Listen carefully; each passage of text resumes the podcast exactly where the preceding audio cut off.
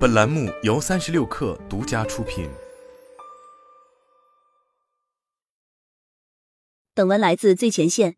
汽水国货品牌情怀复活，再添新元。三十六氪获悉，老牌汽水品牌武汉二厂汽水今年五月官宣复出之后，披露最新业务进展。六月份产品正式上市至今，累计销售额已达三千万元。据东兴集团董事局主席蓝士力透露，到今年底，武汉二厂汽水预计能做到一亿元销售额。武汉二厂汽水是一家地方性汽水品牌。但已有百年历史，建厂时间可追溯到一九二一年，前身为合力汽水，在一九四九年国有化，是著名的八大汽水厂之一。一九九零年被可口可乐收购，品牌此后被雪藏约三十年。据报道，二零二二年五月，东兴集团收购武汉二厂饮料有限公司，并于一年后正式重启，打出二厂汽水情怀牌。值得一提的是，兰士力此前曾为湖北首富，早期曾从事电脑代理。业务版图陆续扩大至酒旅、航空、自动售货机等方向。此前，兰士力还曾两度入狱，对武汉二厂汽水的品牌付出尝试，是其最新一次业务动作。据悉，武汉二厂汽水目前有两大系列，最早先是推出橙子、菠萝、香蕉三款经典口味，并于昨日正式推出蓝莓、车厘子、草莓三款新系列果汁汽水新品。产品主打百分之十五以上果汁添加，但从配料表来看。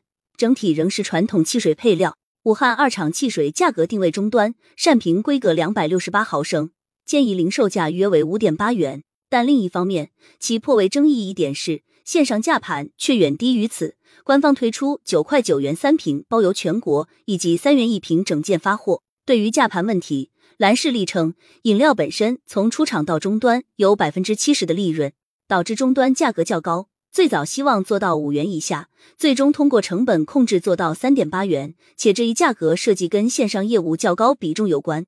据悉，武汉二厂汽水源计划线上业务比重占到百分之三十，但实际目前线上业务比例已经过半，渠道包括天猫、京东、拼多多、抖音、快手等十个平台。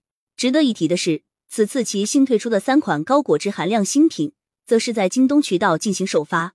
武汉二厂汽水的高线上化还包括招商业务。据蓝士力透露，他发布二厂汽水相关的抖音，吸引了大量网友找来，希望做代理。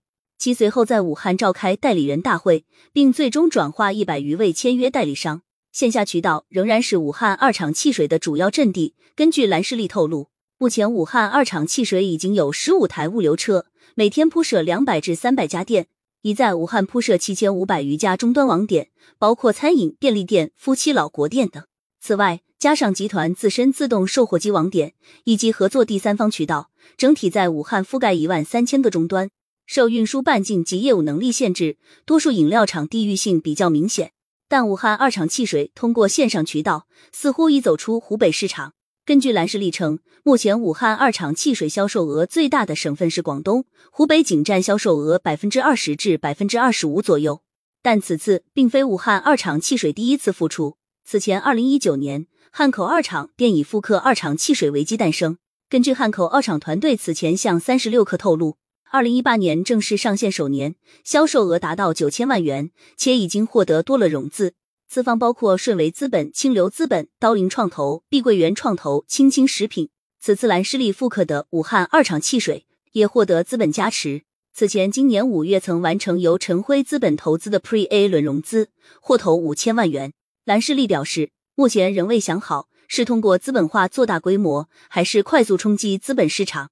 此前，二零二二年十一月，港股上市公司天彩控股宣布收购秀生活无人便利店百分之五十一股权。